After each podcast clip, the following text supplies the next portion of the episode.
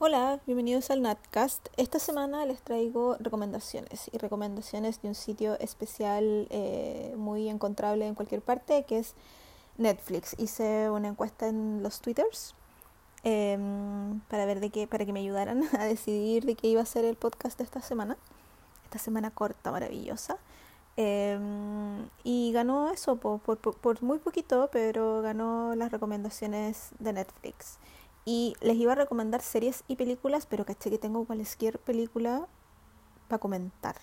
Otras que solamente les, voy a nombrar, porque en realidad no les quiero recomendar como cosas muy obvias y que obviamente están en Netflix, eh, como las series originales o las películas originales. Eh, hay muchas películas que obviamente no he visto, entonces no se las puedo recomendar. Y otras que mm, a pesar de que son un poco más antiguas, no sé, porque son de los 90 o de los 2000, las miré ahora y me pregunté, ¿las verías de nuevo? Y la respuesta fue un rotundo no, entonces por eso no las anoté.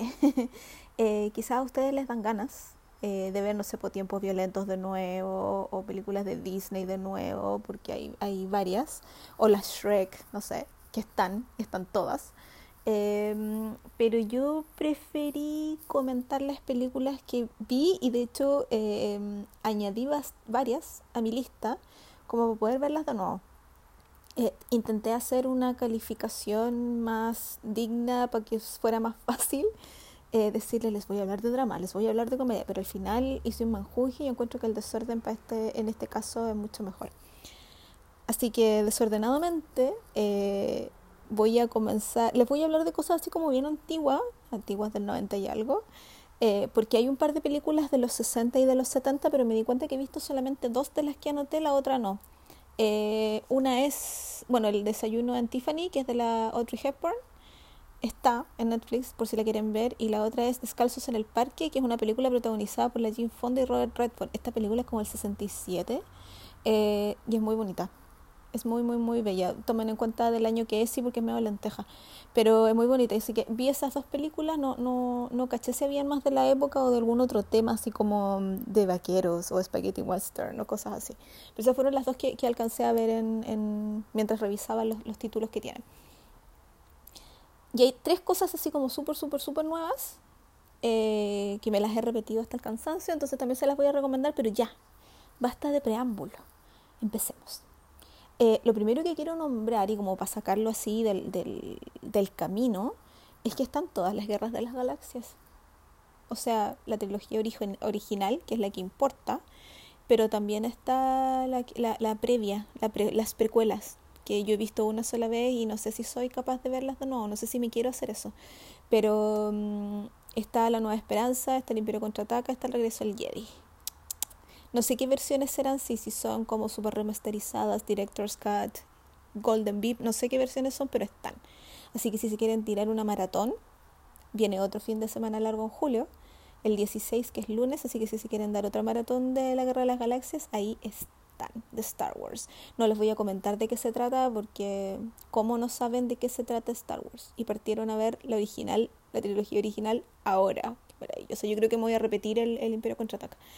Em, otras películas así como de esa época, 70-80 que encontré, fue em, el Breakfast Club, que eh, muy, muy, muy 80. El Breakfast Club, lo que lo pusieron en español, el Club de los Cinco. Voy a dejar un paréntesis a, España y su eh, necesidad de ponerles títulos imbéciles a las películas en español. ¿Por qué? Eh, los distribuidores. como sea, eh, está El Club de los Cinco, eh, que si ustedes nunca han visto, es una película del 85 que eh, protagoniza la Molly Ringwald y un montón de otra gente que después se hizo muy bacán. y trata sobre cinco desadaptados que se encuentran un día en la sala como de castigo de esta secundaria gringa y están obligados a compartir por una hora toda una semana. Ese es el castigo, el detention que le dicen. Así que eh, ellos están ahí y obviamente que al principio se tratan pésimo, pero después van cachando que unidos ah, todo es mejor. Y es una película que todavía es muy buena. O sea, em, yo creo que ha envejecido bien. Eh, no me la he repetido hace tiempo, pero yo creo que ha envejecido bien. Así que se la súper recomiendo. Otra película entera que encontré ahí, al filo, ah, y al filo de los 80 y al filo de, el punto de quiebre. Eh, es punto de quiebre. Está Point Break, la original, la de Keanu Reeves, hermoso, con Patrick Swayze, eh, que Dios lo tenga en su santa gloria. Em, está, está la original. Así que como yo no he visto esta película desde casi que la estrenaron o que la daban así como en el canal 13 los sábados en la tarde, me la quiero repetir. Yo la agregué a mi lista. Eh, lo único que me acuerdo es que esta, eh, eh, Patrick Swayze es un como criminal que está haciendo, está preparando como un robo súper terrible de bacán en Hawái, ponte tú. Y está Keanu Reeves, que es el policía que está de, eh, ¿cómo se dice? Que va de encubierto y se mete en, esta, en este grupo de surfistas que se disfrazan para, no me acuerdo qué es lo que van a robar, si es un banco o algo así. Entonces, eh, eh, bromance, surfista, pelos rubios, Keanu Reeves, Hawaii, eh, What's Not to Like, como dice el príncipe de Encantada. Eh, todo me parece muy interesante como de volver a revisar. Así que también lo agregué a mi, a mi lista. otra película eh, voy a ir súper rápido esto porque en realidad son películas como bien antiguas que ustedes ya deberían conocer. Otra película que creo que es del 90 y algo, pero no estoy segura, es Las locas aventuras de Robin Hood. Yo soy muy fanática de esta película, la vi 700 veces con mi hermano, eh, y es la versión comedia que hizo Mel Brooks de Robin Hood. Mel Brooks es un, es un comediante gringo de ascendencia judía Em, que hizo, ha hecho como parodias de hartas películas importantes, Frankenstein, eh, hizo de Drácula y ahora como que le quiso poner su, su tuerquita ahí a, a Robin Hood y le quedó una película maravillosa. Protagoniza Cari Alves, que Cari Alves eh, ustedes quizás no lo conocen por nombre, pero él es el protagonista, protagonista de La Princesa Prometida, que es una película hermosísima. Entonces, em, él es Robin Hood tenemos a un eh, sheriff de Nottingham que es estupidísimo, es horrendo. El rey eh, Corazón de León también es muy idiota. Eh, tenemos a Lady Marian que es hermosísima y tiene unas canciones hermosas porque además Mel Brooks hace como musicales. Y sus musicales siempre son muy gringos en, en, el humor, pero igual como que traspasan un poco más y, y mm, no sé, yo me acuerdo que era muy ridícula cuando la pasaban por el cable, siempre la veíamos con mi hermano porque era muy ridícula, pero muy entretenida. Y yo creo que si la veo de nuevo, yo creo que hasta me acuerdo de las canciones. Eh, las coreografías no, pero yo me acuerdo hasta de las canciones así como muy... We're man, we're man in tights, ¿cachai? Porque es muy ridícula, pero es muy buena, así que se la súper recomiendo para que la vean. Eh, le pusieron en español Las locuras o Las locas aventuras, Las locas aventuras de Robin Hood es raro mi Netflix porque a veces me muestra los títulos en inglés y a veces me muestra los títulos en español. No sé de qué depende, así como el póster. Ni siquiera el título de la película en sí o de la serie en sí. Los póster a veces me los muestra en inglés y a veces en español. Es súper raro. Y me, perturba. Otra película que me gusta muchísimo y me la quiero repetir hace rato es La Edad de la Inocencia. La Edad de la Inocencia es del 90 cuatro ponte tú, porque la Winona Ryder la hizo justo después de, de hacer Drácula. Drácula también está, la del 92, hermosísima, que yo sé que mucha gente no le gustó porque era como una visión más romántica del, del, del monstruo de Bram Stoker, pero yo encuentro que la película del 92, la dirigida por Coppola, es hermosísima y es una obra de arte en sí. Tiene unos colores hermosísimos. Yo la vi en el cine cuando el, el, tío Cinemark la puso de nuevo en el cine, no sé, hace como tres años atrás, cuatro años atrás.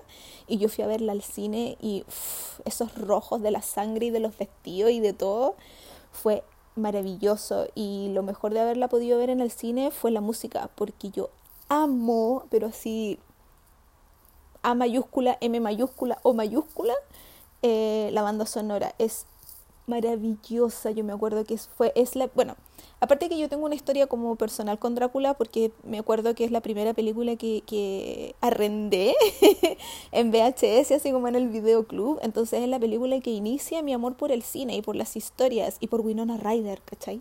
Entonces, eh, y por estas ganas de ponerme el vestido de época y andar por la vida así de maravillosa. Entonces, eh, además de eso, de que por eso amo la película, em, la música me agarró, es que mucho que demasiado. Eh, yo me acuerdo que tuve el cassette, tuve el CD, ahora la tengo así como la compré en iTunes. Eh, encuentro que es de las bandas sonoras música original eh, más hermosas, trascendentales, maravillosas de la vida. O sea, yo los invito a escuchar la banda sonora a oscuras yo que no veo cosas de miedo ni, ni, ni le hago a, las películas de terror ni nada, escuchen la banda sonora de Drácula del 92 a oscuras y solo concéntrense en la música, en la percusión, en los violines, en cómo cambia el ánimo de las canciones de una a otra, además que termina con esa maravillosidad de canción que se llama Canción de Amor para un Vampiro que la canta la Annie Lennox. Es que es, es maravillosa. Así que vean Drácula del 92, veanla, veanla, veanla. Y después de Drácula del 92, obviamente, el 93 o el 94 estrenaron La Edad de la Inocencia. Y La Edad de la Inocencia yo la vi porque yo ya estaba súper enamorada de la Winona Ryder, obvio. Y en esta película hace de eh, la esposa de Daniel Day-Lewis. Un Daniel Day-Lewis que venía salido de su, de su nominación al Oscar y, y eh, por mi pie izquierdo, que eso fue como en el 88, 89. Yo estoy hablando de memoria aquí, no estoy leyendo nada. Eh, así que si, si no le chunto a los años, perdón. Eh, que había pasado como de hacer películas independientes pero bacanes en Inglaterra y en Irlanda, se había pasado a que lo pescaron los productores norteamericanos y, y estaba empezando a hacer películas allá, en Estados Unidos. Entonces hizo la de la inocencia de protagonista. Y eh, aquí, muy en el 1890, la aristocracia en Nueva York, en una novela, perdón, en una película basada en una novela famosísima, escrita por mujer, y que eh, habla de toda esta, esta eh, la, la, marihuancia de la época, le digo yo, que es como el vestido muy... porque en la película tiene narración y tiene narración con voz femenina y te narra eh, desde qué es lo que significa la vestimenta de cada cosa, a por qué las mesas se ponían de cierta forma. Es una película pero delicadísima, preciosa, eh, que yo ya ni me acuerdo cuántas veces la he visto, pero porque por lo mismo, porque me encanta todo. Y obviamente tiene un conducto eh, narrativo que recae en un triángulo amoroso conformado por Daniel Day-Lewis, eh, Winona Ryder, que es su señora esposa, y la condesa Olenska. La condesa Olenska es la prima del personaje de Winona Ryder y ella como se crió eh, sin mamá, digamos, eh, solo con institutrices, eh, con institutrices, perdón, es un poco no tan em, no se, no se ciñe tanto a las, a las convenciones sociales de la época en Estados Unidos. Ella es más europea para sus cosas, por lo tanto es más liberal, entre comillas. y viene a ver acá a la prima y el marido de la prima se enamora de ella obviamente, y la condesa Olenska es la Michelle Pfeiffer. Entonces, como perfección con perfección con perfección. Y tú les crees a todos y todos son maravillosos. Son simplemente maravillosos. Y ver la película es un deleite. Yo sé que quizás a ustedes no les gustan las películas de época o las películas así como, entre comillas, de cinearte.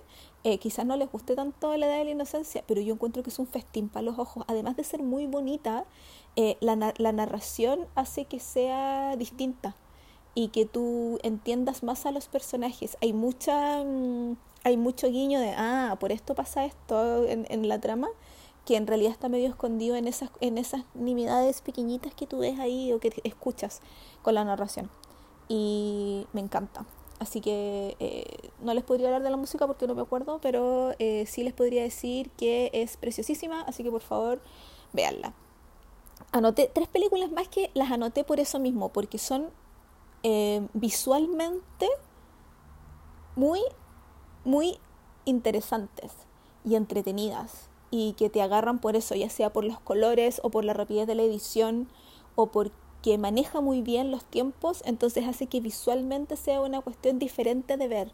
Y a mí me gusta mucho eso y si además le agregamos que tenga actores que me gustan, porque yo les hablé el otro día de que eh, mi, mayor, digamos, incentivo para ver una película o una serie es que saque algún actor que me guste. Em, más de que esté escrita por X o que esté dirigida por X. Entonces, eh, si le agregamos eso, es como un, regalo del mundo para Natalia.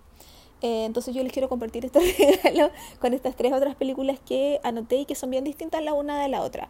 Una es eh, Loving Vincent, eh, que no sé cómo le pusieron en español, lo siento, pero Amando a Vicent, no sé por qué los españoles les ponen títulos tan estúpidos a las cosas. No sé cómo se llama en español, pero es Loving Vincent, que es del año antepasado, creo, o del año pasado.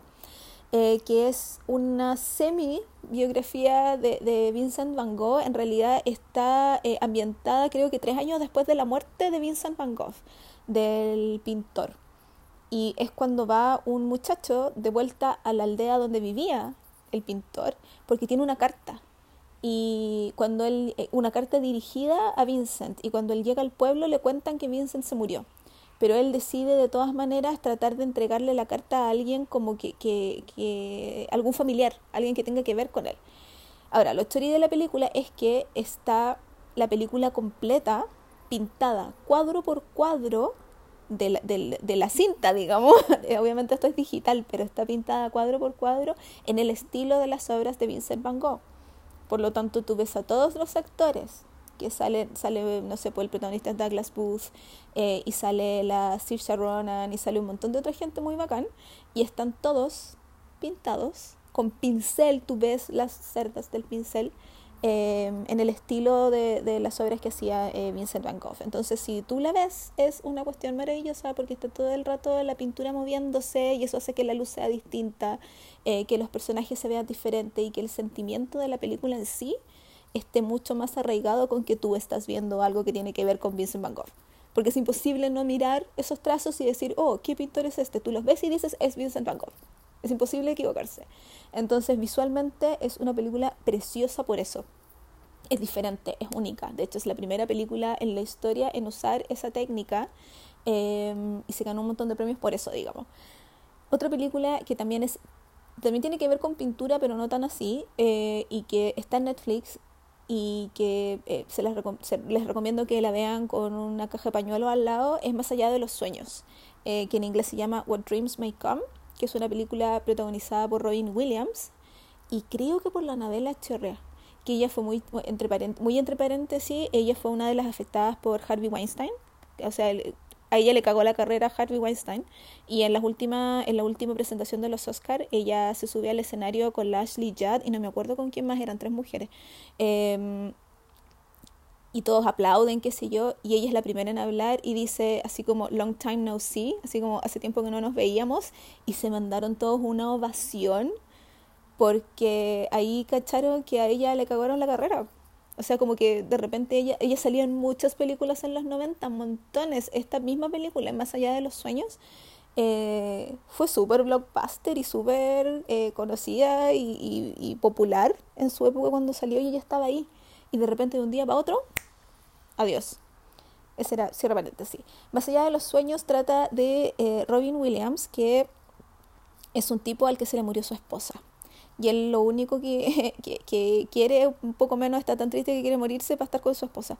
Y mm, eh, como que él, él, tiene sueños y ideas de, de, dónde estará y quiere ir a buscarla. Ese es el punto, y quiere, quiere traerla de vuelta. No les voy a contar más así como de la trama para que ustedes la vean. Pero eh, de aquí, yo me acuerdo que cuando la vi, y yo la vi cuando salió, o sea que hace mucho tiempo que no me lo repito, eh, me gustó mucho y se me quedó y me acuerdo. Entonces por eso yo sé que me gustó, porque si no, no me acordaría. Me gustó mucho la idea de que cada uno se hace su propio cielo y por lo tanto cada uno se hace su propio infierno.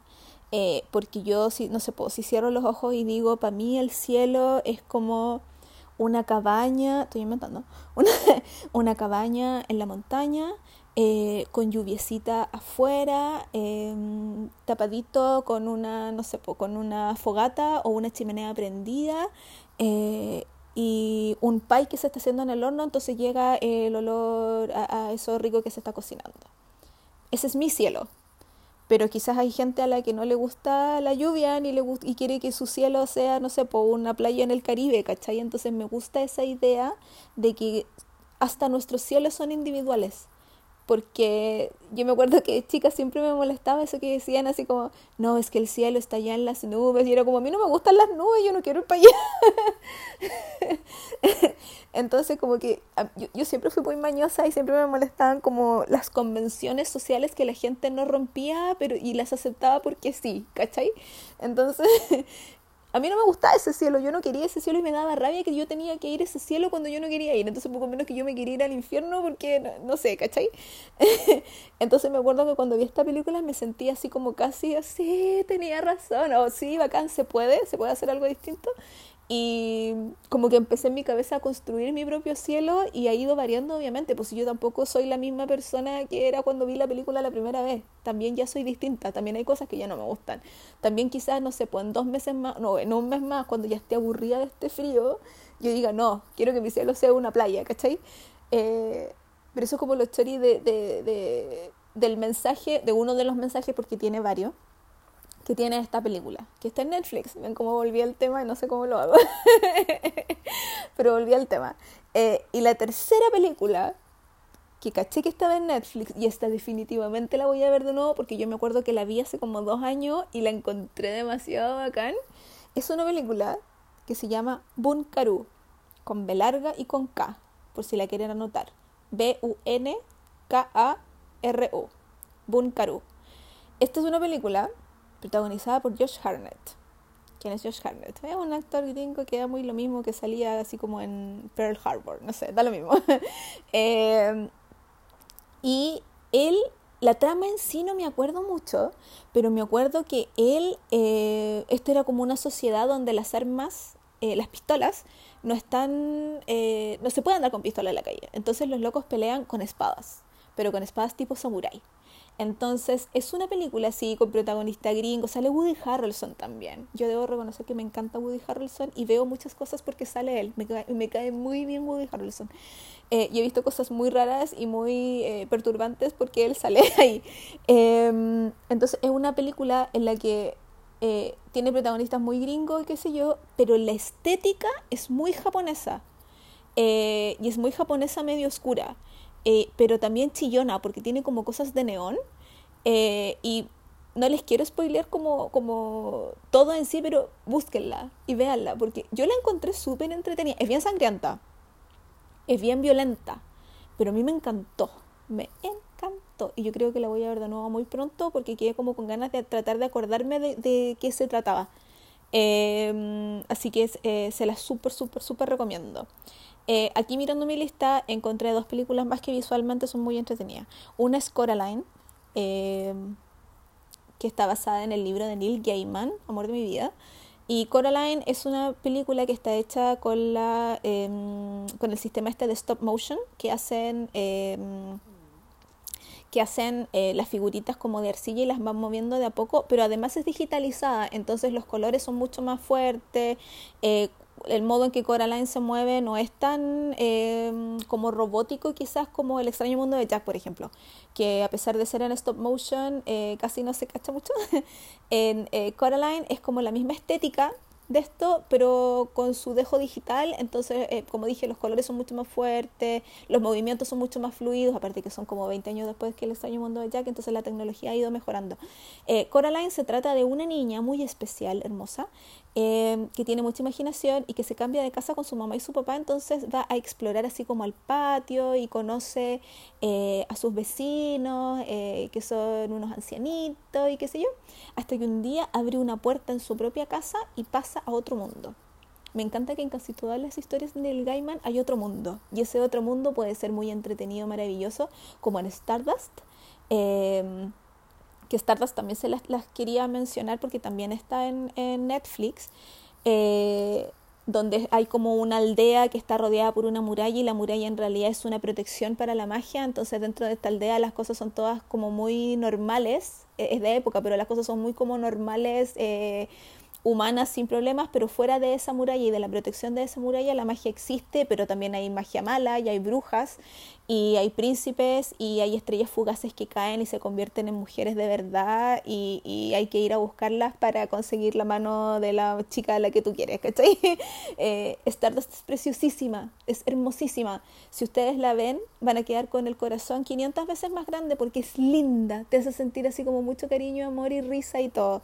Eh, aparte que es una película que tiene eh, un reparto preciosísimo también. Eh, eh, con Michelle Pfeiffer haciendo de la mala de turno, me encantó verla de mala. Eh, Robert De Niro siendo un pirata que tiene un secreto, no les voy a contar cuál. La Claire Danes, que a mí no me gusta, pero ella es la protagonista, hace de la estrella fugaz, que se convierte en muchacha.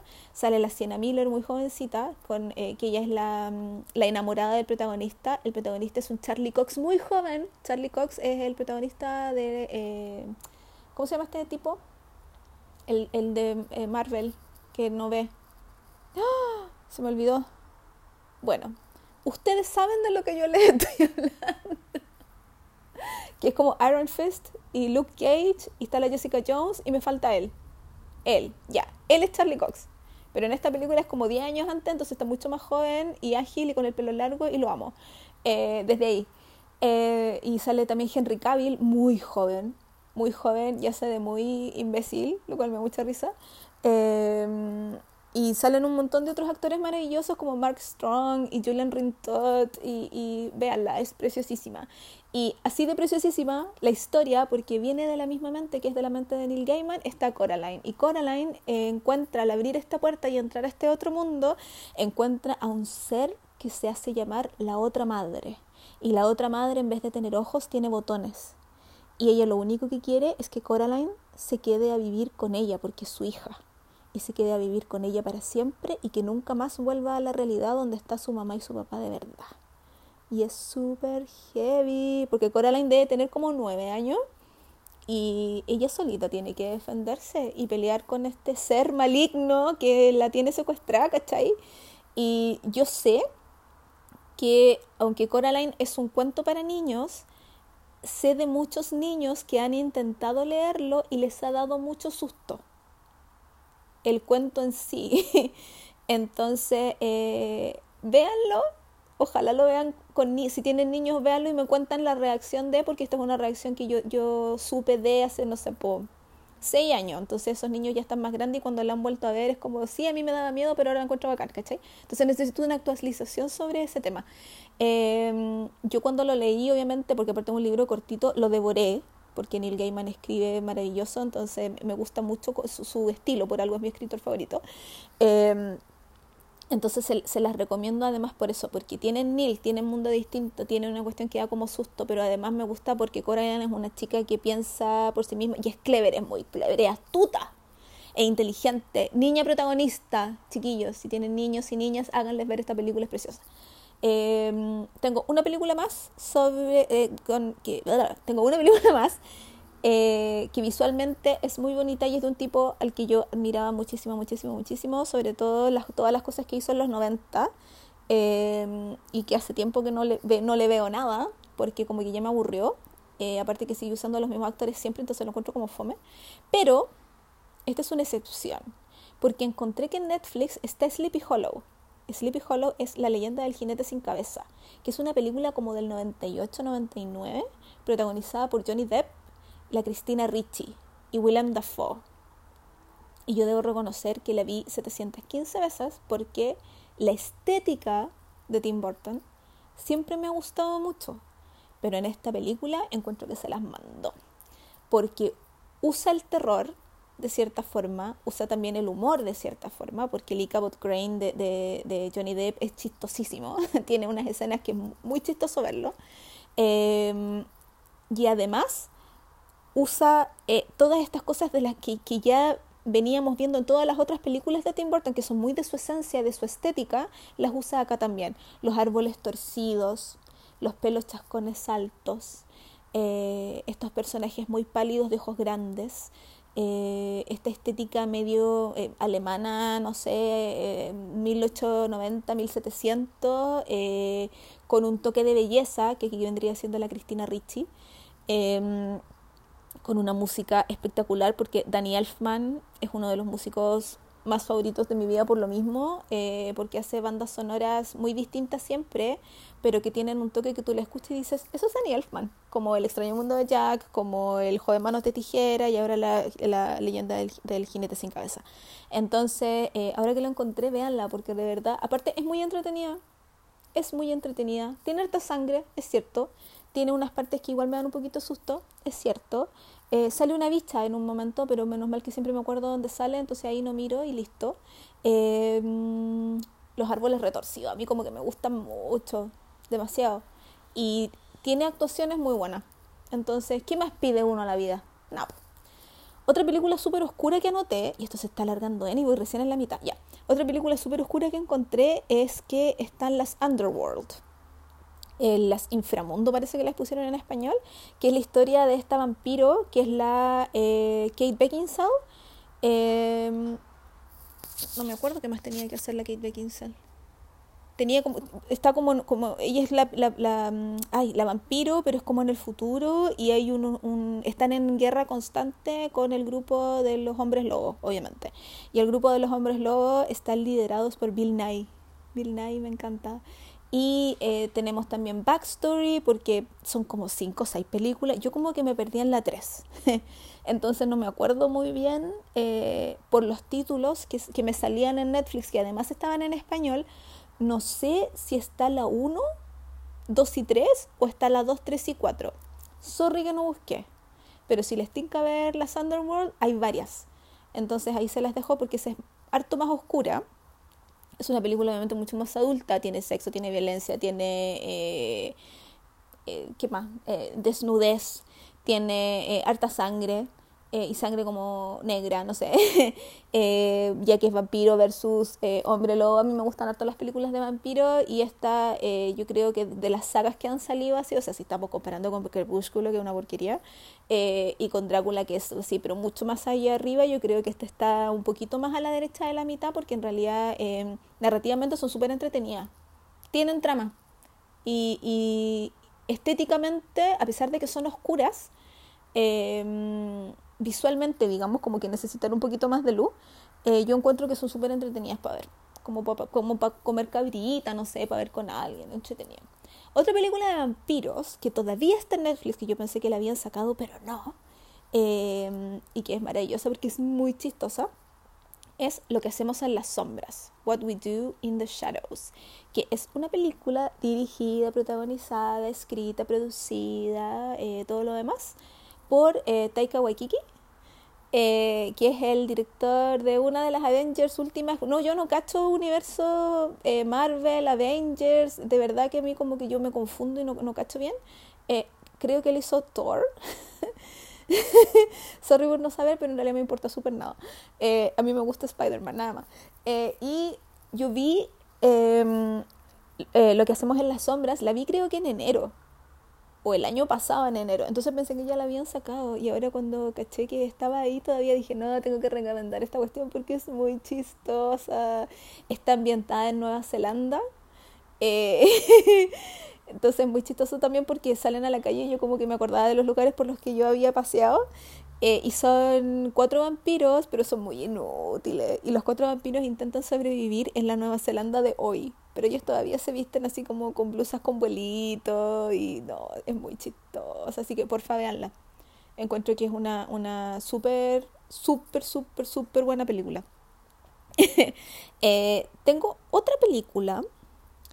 Voy a ver aquí. Ah, no. Tengo dos películas que son así como muy eh, dramas.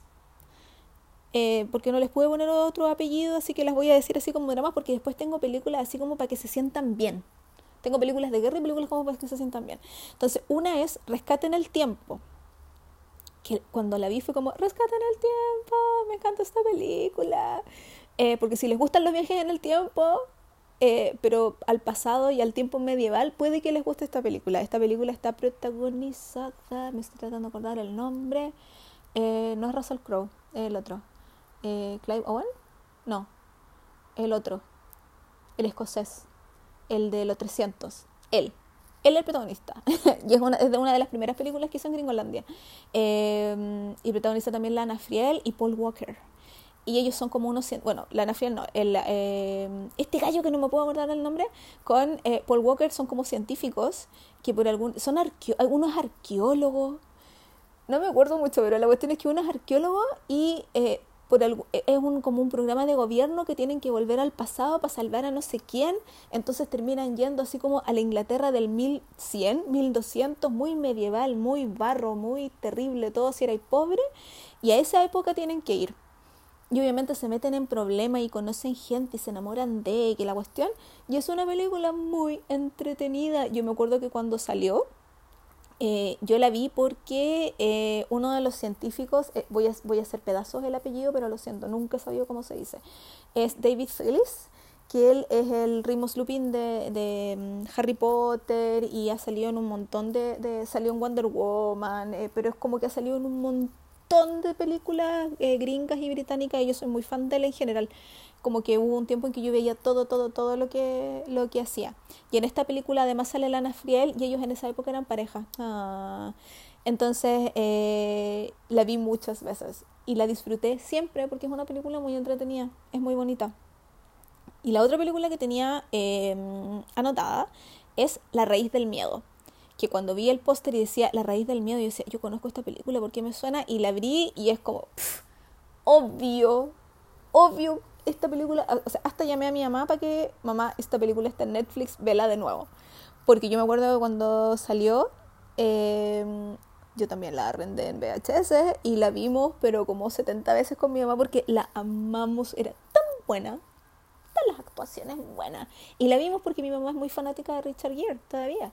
Y esta película está protagonizada por Richard Gere, eh, Edward Norton, jovencito, jovencito, nominado al Oscar por esta película parece que era su primer papel así como importante nominado al Oscar, y la Laura Linney, que la Laura Linney, yo sé que quizás a ustedes el nombre les da así como muy nada, pero es una de las actrices más bacanes, más bacanes, así como de los 2000 en adelante. Es una galla seca, ella hizo después, tuvo una serie propia que era como The Big C, eh, que hablaba del cáncer. Pero ella es sequísima, sequísima, sequísima, y yo de ahí que la sigo, del 90 esta película debe ser del 92, 96, una cosa así.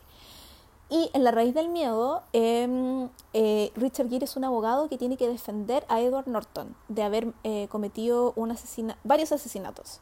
Eh, o un asesinato, no me acuerdo. Pero la cuestión, ese no es el punto. El punto es que em, tiene Richard Gere como abogado, tiene que conseguir que el jurado obviamente declare inocente a su cliente porque el cliente apela a tener eh, personalidades múltiples. Entonces, obviamente, vemos a Edward Norton demostrando estas personalidades y peleando con estas personalidades fuera, o sea, estando en la cárcel, eh, en el estrado, y es una película muy eh, de personaje, porque son tres personajes y los demás dan muy lo mismo, ¿cachai? Son los abogados y él. Entonces estoy todo el rato centrado en, en, en, este gallo y en lo que sufre y en que lo van a condenar pensando, y, y que él por un lado es inocente pero también es culpable porque él lo hizo pero es la otra personalidad. Entonces eh, llaman a los psicólogos y toda la cuestión y ella es la abogada escéptica que obviamente tiene que demostrar que todo esto es mentira y que él no es nada eh, con personalidad múltiple y que no tiene problemas psicológicos. Entonces un tira y afloja buenísimo, buenísimo. Así que se la súper recomiendo. Se llama La raíz del miedo. Y es medio noventera, eso hace que sea un poquito lenta, pero es muy, muy buena. Así que porfa, veanla. Uy, ya. Tengo dos películas que son comedia, como para darles así de todo un poco, ¿cachai? Aquí estábamos trabajando para ustedes, yo vi la lista completa de películas que habían en Netflix, entonces eh, anoté varias cosas. Eh, una es una comedia que hizo eh, Simon Pegg con Nick Frost, que se llama Paul, como Pablo en inglés, Paul, que es de un extraterrestre. El extraterrestre se llama Paul y la voz del extraterrestre es Seth Rogen. Eh, también, muy comedia, muy jaja, eh, muy chistosa, como Seth Rogen es la voz del, del alienígena, digamos. Eh, el alienígena tiene mucha actitud y es medio grosero y se cree el hoyo, pero como no estáis viendo a Seth Rogen haciendo estas cosas, estáis viendo un mono, a un, a un extraterrestre, un alienígena de esos típicos grises verdes con los ojos grandes, negros, no te cae mal. Entonces es una película bien chistosa, bien entretenida. Esa es una. Y la otra que no puedo no recomendarle, yo sé que son malas. Créanme que yo lo sé. pero también no puedo por, por fidelidad a mi amiga Camila y por fidelidad a mí misma, no puedo no recomendárselas. Y esas películas son Sharknado. Están las cinco en Netflix. Las cinco. Yo las tuve que buscar así como pirateadamente para poder verlas en la tele y toda la cuestión. Pero ahora están la 1, la 2, la 3, la 4 y la 5 en Netflix. Hermosísimamente, una al lado de la otra. Entonces, porfa, háganse un favor. Y vean Charnado. Yo sé que son pésimos, pero yo me río tanto porque son tan ridículas y me gusta que ellas saben que son ridículas. Están súper conscientes de que son una estupidez. Eh, que es imposible que porque hay un huracán en el océano y hay un, eh, tornado y el tornado eh, agarra a los tiburones y los lleva a la tierra, la película sabe que es imposible y que es una, es una huevada. Pero me gusta que hasta los sectores están conscientes de que están en una película que es una hueá. Entonces, es muy chistoso verlos a ellos así como con cara muy de, oh sí, tenemos, es como cara de teleserie gringa, tenemos que salvar al planeta, no sé qué, porque primero es como la sobrevivencia de la familia o de la gente que está ahí en California, eh, para que los tiburones no se los coman. En la segunda, esta cuestión como que van al Reino Unido. Entonces hay que salvar a la reina, ¿cachai? No sé, o a la Casa Blanca y la tercera es la reina. Ya ni me acuerdo cuál es cuál. Lo único que sé es que la segunda es más o menos mala, pero la cuarta es muy entretenida, se lo doy firmado. Y aquí les propongo un juego. Porque cuando nosotras la vimos con mi amiga Camila, que siempre nos juntamos a ver películas de tiburones porque son demasiado malas y lo pasamos muy bien, eh, nos sorprende, no buscamos nada de las películas antes, solo vemos los títulos y con eso sabemos que tenemos que ver la cuestión o no.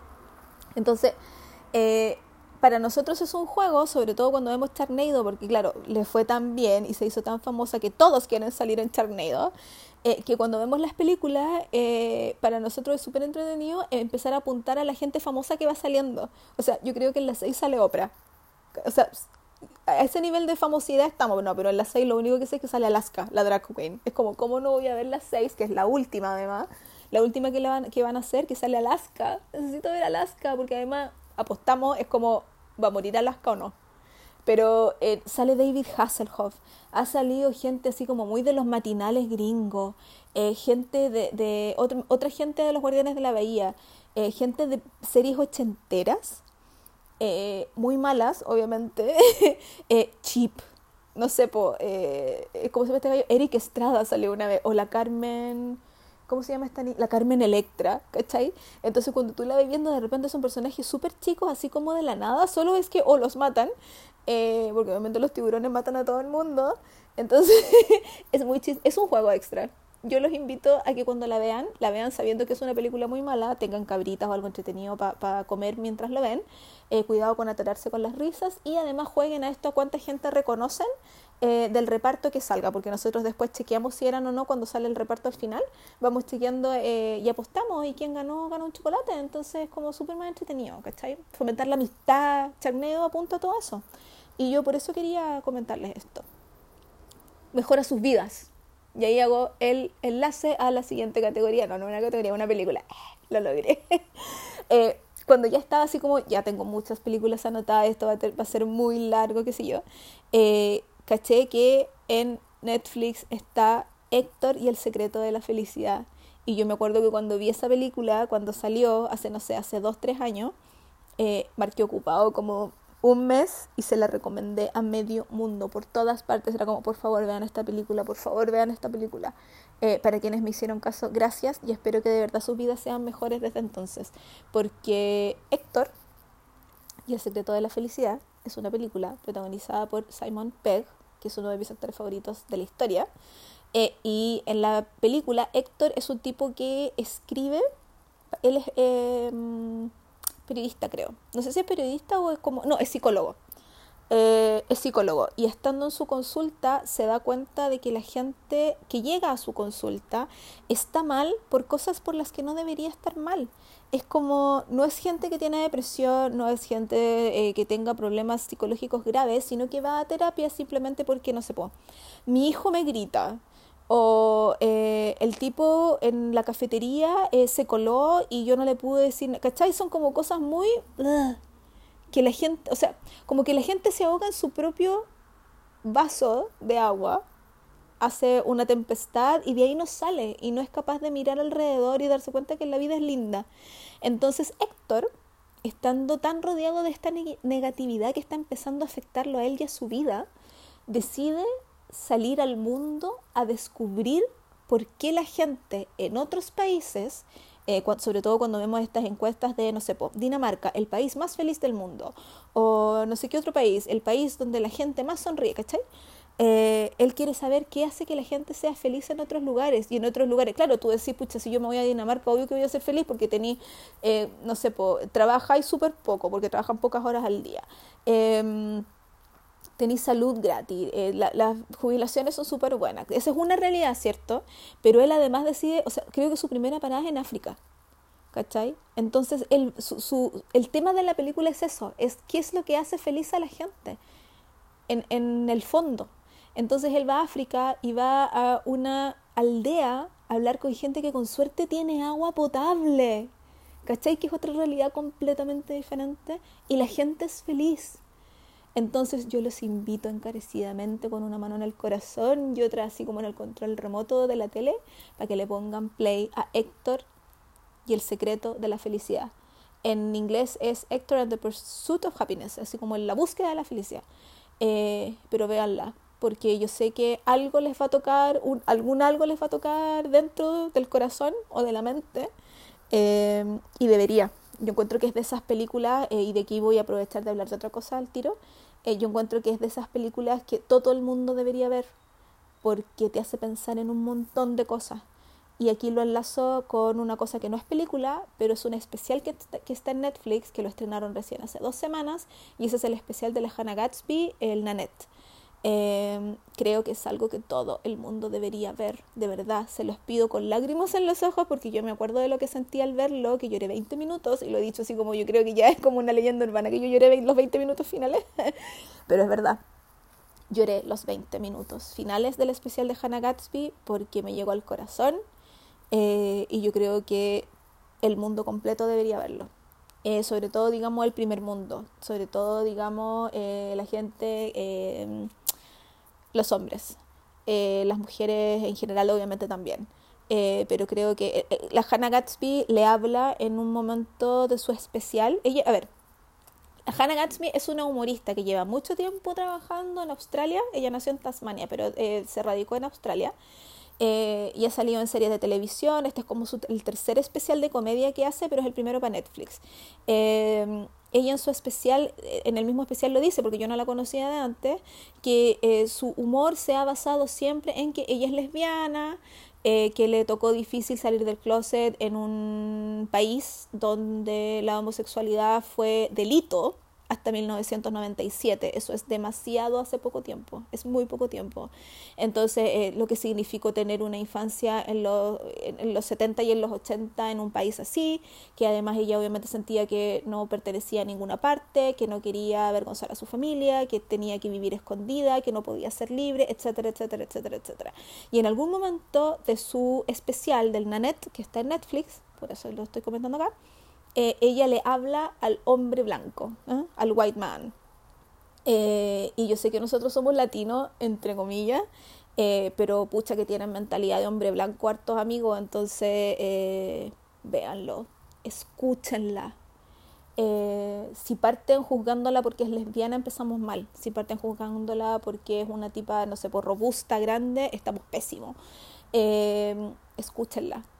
Escuchen lo que ella tiene que decir se manda unas frases al final que yo quiero casi tatuadas en mi espalda. Eh, son verdades tan, tan grandes, son verdades que duelen tanto. Eh, ella no ha tenido una vida fácil, le ha tocado em, sobrevivir a muchas cosas. Yo puedo decir que tengo la suerte de que a mí no me ha tocado así. Em, y que yo como, no sé, mujer heterosexual pálida que pasó por, eh, que, que es como de estas latinas que pasan por blanca, eh, europea norteamericana, eh, mi vida ha sido, entre comillas, fácil comparada a la vida de ella. Y de todas maneras me sentí súper cercana a muchas cosas de las que, ella dijo y que ella mencionó. Eh, yo creo que por eso lloré tanto escuchándola, porque antes que ella explicara el por qué estaba tomando ciertas decisiones y porque ella decide en el, en el especial contarnos a nosotros, a la audiencia, que ella no va a ser más comedia, que está renunciando a la comedia por sanidad mental, porque no puede seguir justificando el no avanzar ella en su corazón, en su mente, en dejar todas estas cosas atrás y en sanar para seguir haciendo un show para la gente. Eh, y cuando lo explica y explica el por qué y de dónde nace, eh, no sé por qué yo hice clic y, pude adivinar para dónde iba y por qué estaba tomando esta decisión antes que lo dijera. Entonces cuando lo empieza a explicar, eh, como que yo ya entendí que venía del, del dolor, del dolor de lo que a ella le había tocado vivir. Entonces me dio mucha pena que, me da mucha pena cuando la gente tiene que sufrir por injusticias del entorno, ¿cachai? Eh, cuando agobian a las personas, y no digo solo a los niños, a las, a las, porque vi esto parte de cuando son niños, cuando agobian a las personas por miedo al cambio, eh, cuando no aceptan a las personas porque son diferentes. A mí me encanta la gente que es diferente. Y yo creo que es porque crecí con una, con una mamá a la que le gustaba mucho la gente que era, era rupturista, que se atrevía. Eh, entonces somos de admirar mucho a la gente que le gusta ir contra la corriente al final, pero no porque sí, es porque, eh, porque es, la, es la vida que les tocó vivir, ¿cachai? Y, y ellos necesitan ser diferentes, por, o sea, ellos ya son distintos, pero no la, la, diferencia no debería estar. Eso, que sean distintos no significa que sean alienígenas y que hay que mantenerlos afuera de la órbita, ¿cachai? Al contrario, eh, la diversidad es hermosa. Yo no quiero ser igual al del lado, a eso voy. Eh, lo expliqué pésimo al principio, pero eso voy. Yo no quiero ser igual al del lado y no quiero que el del lado sea igual a mí. A mí me encantan las diferencias y todos somos distintos y hay que celebrar las diferencias y hay que aceptar las diferencias. Y ella habla desde ese punto de vista, entonces me estoy alargando mucho. Eh, los invito también, mano al corazón, vean el especial de la Hannah Gatsby, escúchenla, entiéndanla. Eh, y si quieren después me lo comentan por el SoundCloud o por Twitter o por mail o por como sea. Creo que ahí terminé, chiquillo. Ah, no, me queda una última película, puedo, no la puedo dejar afuera. Porque la he visto, la descubrí estando en vacaciones en mayo. Eh, pensé que solo estaba en el Netflix. A mí no me salió nunca aquí en el Netflix eh, acá en Chile. Eh, y cuando fui a ver a mi hermano al, Reino Unido, me salió así como de las primeras. Entonces dije, ah, voy a ver esta cuestión y me que sí la he visto como veintitantas veces. De verdad, yo sé que de repente exagero y siempre digo, he visto la cuestión 17 veces y en realidad es una exageración porque son como 9. No, yo creo que ahora la he visto más de 20 veces. Eh, principalmente porque me gustaron mucho los actores, me gustó harto la historia, hay unas escenas que encuentro preciosas y porque me hace llorar al final y de repente uno necesita llorar, si cuál es el punto. Eh, y esa película se llama El último viaje. En inglés se llama Burn, Burn, Burn que es sacado de una eh, poesía de Kerouac. Eh, en el último viaje se, eh, trata de un, una pareja de amigas, una se llama Alex y la otra se llama Seth, que em, su mejor amigo, que se llama Jack y que tuvo cáncer en secreto y que se acaba de morir, eso no es spoiler porque la película empieza con el funeral de Jack, eh, Jack les pide a ellas que eh, sus cenizas, que esparzan sus cenizas en cuatro puntos eh, estratégicos del Reino Unido. Entonces, eh, la misión de ellas, por eso se llama el último viaje, porque es el último viaje de Jack, pero es el último viaje de ellos tres como trío de, de, amistad de hace muchos años. Entonces, la cuestión funciona en que ellas toman el auto, van a un lugar, ven un video que él dejó, referente a ese lugar en sí, por qué es importante para él y por qué un pedacito de él debería quedar ahí. Y ellas van a esparcer, la, la y siguen al otro lugar. Entonces van a, Gales, eh, van a Glastonbury, parece, eh, y en los otros dos lugares no se los voy a contar. Entonces, eh, en el camino conocen gente, obviamente, les pasan cosas, porque es un viaje y es como una de esas películas eh, road movie, porque van en un auto estas dos chiquillas. Eh, y aquí es algo que yo mencioné en, en el podcast sobre viajar sola, que eh, cuando uno viaja se lleva a uno mismo consigo, consigo misma, se lleva, vais contigo, no dejáis a tu yo normal de siempre en tu casa, eh, a pesar de que cuando uno piensa que va a viajar, eh, tú, uno dice, no, todo va a ser distinto, yo me voy a sentir diferente, y que sé yo, tú siempre vais contigo mismo en tu cabeza. Eh, entonces ellas obviamente se llevan sus problemas en este viaje y el viaje les ayuda a resolverlos, a ellas como individuos y a ellas como amigas en sí. Y además su relación con este amigo que se acaba de morir, porque a través de los videos eh, él obviamente sabe que se va a morir porque está enfermo, tiene cáncer al estómago creo, al páncreas. Entonces eh, él se está muriendo y como él se está muriendo, se cree entre comillas con el derecho de decirles lo que él quiera y le tiras verdades súper fuertes y las obliga a revelar secretos. Y mm, puede ser como una historia así como muy fuerte. Esto es muy en tono de, casi comedia, pero es comedia británica, es como, entonces es como comedia seria. Em, y es una película muy, muy bonita. Yo de repente así como que no sé qué ver, desde, esta, desde este mes y medio que, que la descubrí, eh, de repente no sé qué ver en Netflix y la vuelvo a poner porque eh, me encanta. Tiene escenas que son muy, muy bonitas. Eh, no solo fotográficamente, porque el Reino Unido es un país muy bonito, el campo sobre todo es muy bello, eh, pero también las cosas que se dicen, la música, es, todo muy, muy, muy bello. Protagoniza la Laura Carmichael, que ella era la Lady Edith en Downtown Abbey, que es como la hermana del medio, la feíta, la que siempre le pasaba todo, todas las cosas malas, ella protagoniza. Ella es una película ambientada así como ahora, en el 2016, entonces no sale con, con ropa de época. Y todos los demás actores que salen son como súper desconocidos. Yo conocía al, al, al, protagonista, el que hace Jack, que también se llama Jack, se llama Jack Farthing. Eh, lo conocía porque lo había visto en The Riot Club y lo había visto en Outlander pero siempre hace malo, pesado, antipático, así como el gallo muy con plata, que es como súper pesado con la gente. Entonces verlo acá así como un loco normal y con jeans fue sorprendente y me encantó, me encantó, me encantó. Así casi como que me enamoré. Y yo creo que eso tiene que ver también con que la he visto muchas veces, pero eh, no lo puedo evitar. Y me gusta mucho la película en sí, así que se las súper recomiendo. Se llama El último viaje, eh, Burn, Burn, Burn. Así se llama.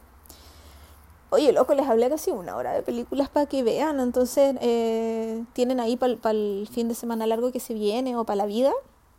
Eh, recomendaciones. Decir que esto lo estoy grabando el fin de semana largo del 1 de julio, para que después no me digan, esa película ya no está en Netflix. Bueno, yo no, no sé cuándo sacan las cosas, ¿cachai? Y lo quise grabar hoy día para revisar hoy día qué es lo que había, porque sé que al final de mes sacan muchas cosas o ponen cosas nuevas. Entonces, al 1 de julio esto es lo que les puedo recomendar no sé qué van a sacar, no sé qué van a poner en agosto, septiembre, octubre, noviembre, diciembre. Aprovechen, chiquillos, si les gusta RuPaul, subieron la temporada 9. Lindas, preciosas, que no les voy a decir quién gana, pero deberían saber. Eh, y eh, la subieron en inglés, por fin. Porque cometieron el error garrafal de subir la temporada 8 doblada al español y sin opción de ponerle el subtítulo en inglés, de ponerle audio original. Me encuentro ah, nefasto. Así que ahora subieron la 9 está con eh, eh, eh, el audio en inglés, hermoso, así que yo apenas le ponga stop a esta cuestión, yo me voy a ir a ver ahí a mi Sacha Valor todo el rato. ¡Wow! reina, nuestra, nuestra reina de, hasta hace una semana atrás. Eso. Y, ah, y, lo último es que el tren a Busan, el, la estación zombie creo que lo pusieron en español, el tren a Busan todavía está en Netflix. Así que véanla, porque de películas zombies es lo mejor que se ha hecho el último año y protagoniza con You, Amor de mi vida. Entonces, para que se deleiten de esa maravillosidad de Metro 90, apolíneo, calugoso, delicioso, precioso, y no sé qué más decirle porque ya me volé y estoy pensando en Con You, entonces, eso. Que lo pasen bien, tengan una bonita semana, semana corta, pasen lo bonito, abríguense, no se vayan a resfriar y nos vemos la próxima, nos vemos, nos escuchamos, siempre cometo el mismo error, nos escuchamos la próxima semana. Déjenme comentarios, que estén muy bien. Adiós, chao.